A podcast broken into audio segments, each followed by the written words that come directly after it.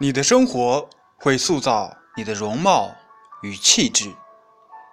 作者：林清玄。朗读：曲梁。下面请听正文。在信义路上，有一个卖猫头鹰的人。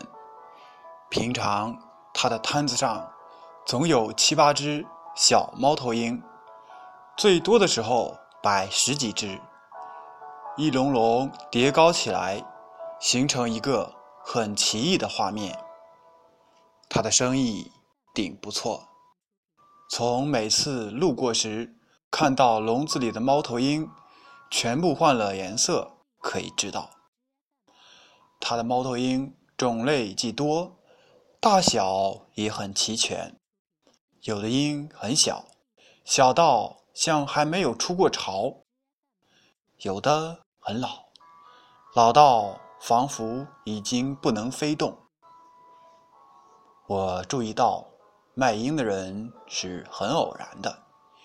一年多以前，我带孩子散步经过，孩子拼命吵闹，想要买下一只关在笼子里的小猫头鹰。那时，卖鹰的人还在卖兔子，摊子上。只摆了一只猫头鹰，卖鹰者努力向我推销说：“这只鹰仔是前天才捉到的，也是我第一次来买猫头鹰。先生，给孩子买下来吧，你看他那么喜欢。”我这才注意到，眼前卖鹰的中年人看起来非常质朴，是刚从乡下。到城市谋生活的样子。我没有给孩子卖鹰，那是因为我一向反对把任何动物关在笼子里，而且我对孩子说：“如果都没有人买猫头鹰，卖鹰的人以后就不会到山上去捉猫头鹰了。你看，这只鹰这么小，它的爸爸妈妈一定为……”找不到他而在着急呢。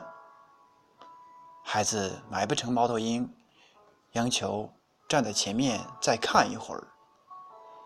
正看的时候，有人以五百元买了那只猫头鹰。孩子哇啦一声，不舍得哭了出来。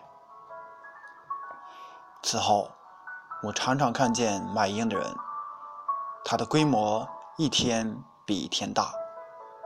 后来，干脆不卖兔子，只卖猫头鹰。定价从五百五十元到一千元左右。生意好的时候，一个月卖掉几十只。我想不通，他从何处博到那么多的猫头鹰？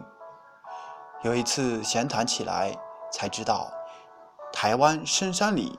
有许多猫头鹰，他光是在平林一带的山里，就一天能捕捉到几只。